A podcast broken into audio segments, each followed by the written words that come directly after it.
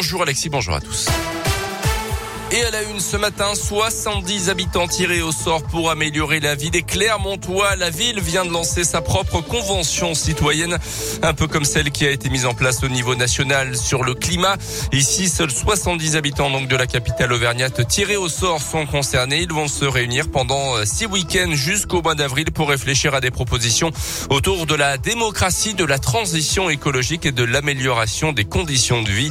William Mastré a 22 ans. Il travaille à l'usine L'Oréal de Vichy et il fait partie des habitants tirés au sort pour participer à cette convention citoyenne. Je savais pas trop euh, où j'allais forcément mettre les pieds et c'est vrai que j'étais agréablement surpris de voir qu'il y avait un vrai panel de tous les milieux, de tous les quartiers de Clermont-Ferrand, de tous les âges aussi. J'ai vraiment trouvé que tout le monde avait euh, l'envie de donner, de dire son mot, d'échanger avec les autres. Très ouvert comme discussion et très intéressant. On va vraiment travailler sur des thèmes concrets pour arriver avec des vraies propositions euh, et pour, oui, ensuite les proposer euh, aux citoyens, mais aussi aux élus. On fait tout ça pour que ce soit mis en place et pour améliorer quelque chose dans ces sujets-là.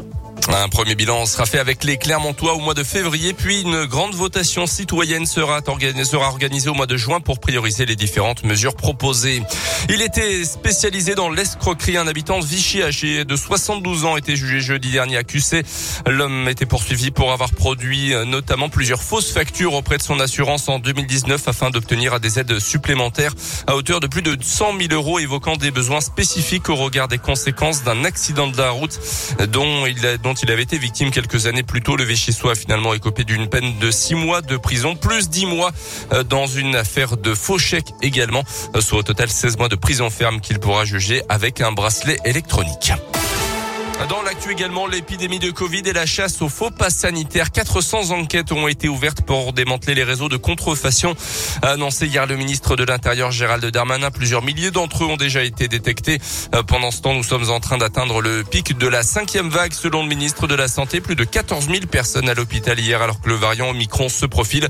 Le premier ministre britannique Boris Johnson évoque, je cite, un raz-de-marée. De son côté, la France a autorisé l'utilisation préventive d'un traitement par anticorps chez les personnes dont l'organisme résiste à la vaccination.